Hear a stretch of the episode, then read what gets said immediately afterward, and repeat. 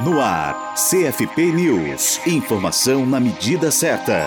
Entre os 9 e 11 de novembro, na Universidade Estadual do Rio de Janeiro, a UERJ, foi realizado o 12º Encontro Clio Psique, evento acadêmico sobre história da psicologia, que neste ano teve como tema Saberes Psi, outros sujeitos, outras histórias, e contou com simpósios, mesas redondas e conferências. Os debates trataram de assuntos relativos a cinco eixos: as ciências do homem entre a criança e o menor, insanidade, desvio, loucura, gênero e sexualidade, construção e desconstrução, minorias étnicas e outras reflexões historiográficas. Os debates deste ano foram pensados a partir da constatação crítica de que a ciência psicológica se construiu eminentemente como uma ciência masculina, ocidental, europeia, estadunidense, branca e burguesa, tendo muitas vezes relevado os outros sujeitos. O Conselho Federal de Psicologia, o CFP, foi representado pela conselheira Nádia Maria Dourado Rocha, responsável também pelo projeto Memória Institucional do CFP pela professora Rachel Nunes Cunha, da Universidade de Brasília, e pela professora Ana Maria Jacob Lela, representante do coletivo ampliado da autarquia no projeto Memórias da Psicologia. Na sexta-feira, dia 11 de novembro, Nádia Rocha e Rachel Cunha apresentaram à mesa Conselho Federal de Psicologia, Preâmbulo de uma História. Segundo Rocha, esse tema específico foi resultado parcial da pesquisa desenvolvida nas atas dos dois primeiros plenários, 1973-1979 em que foi feito um recorte da relação dessas duas gestões com o regime militar, à época sob a presidência do general Ernesto Geisel entre 1974 e 1979. Para a Rádio Psi, Gisele Barbieri.